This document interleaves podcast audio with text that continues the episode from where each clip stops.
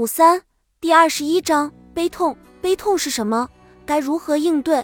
如何发挥情感支持作用？应该做什么？当我和家人将妹妹丽莎·米勒的棺材缓缓降入墓穴时，我开始不受控制的大笑。我也不知道自己怎么了，反正听起来是在笑。这种行为和现场氛围无疑形成了一种可怕的反差。我觉得自己像一只豺狼或猎狗，一只龇牙咧嘴的恶兽，但是我停不下来。妹妹的死让我觉得很荒谬，一切都感觉很不对劲。这种表现大概是我在那一刻最真实的反应。悲痛是一种自然的力量，尽管丧亲之痛可能会引发种种问题，但这也是人性本质的重要组成部分，无论其表现方式如何。如果要你去享受悲痛，可能太过不切实际。但了解悲痛和爱之间的关系对你来说很重要。道理其实很简单，失之痛源于爱之深。如果你不在乎，就不会那么难受了。丧亲之痛与悲痛，让我们先花点时间解释一下两者的区别。悲痛是很宽泛的，不限于逝者的身份，也不论悲伤的程度。丧亲之痛。则特指亲人死亡带来的悲痛。我们的朋友杰西的姐姐，二十三岁时死于脑动脉瘤。在姐姐去世后的那段时间，杰西感觉像是穿过了一条漫长的玻璃隧道。最初是震惊与茫然，不明白发生了什么。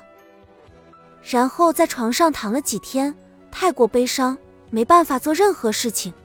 最后是一种超现实的体验。感觉自己重新进入一个嘈杂和明亮的世界。在姐姐去世一周后，杰西在公共汽车上看到有人对司机嚷嚷，这让他感到很困惑。人们怎么能如此粗鲁地对待彼此呢？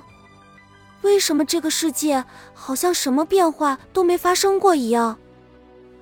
我的姐姐可是死了呀！悲痛分为三个阶段：逝者去世前的预期阶段。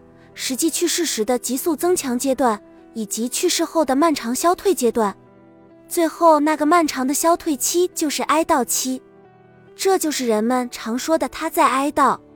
哀悼是一个美丽的词，它涵盖了从悲痛的无底深渊中慢慢升起，最后找到一种看待世界的新视角的过程。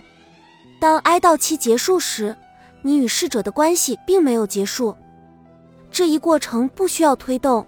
而是自然的转变，哀痛已经根深蒂固，成了你的一部分。生与死的概念重新达成平衡，你会发现这个世界可以接纳一切改变，包括生命的逝去。你与逝者的关系也仍将继续存在下去，而且还会更加强大，让你的内心更加富足。哪怕这种关系已经不同于往日，失去联系与支持。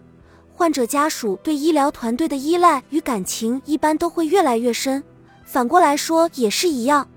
可悲的是，我们的医疗系统没有太多富余资源可供继续保持这种联系与支持。在患者死亡后，医疗团队的精力必须立刻转移到下一位患者身上，这也是一种应对哀痛的方式。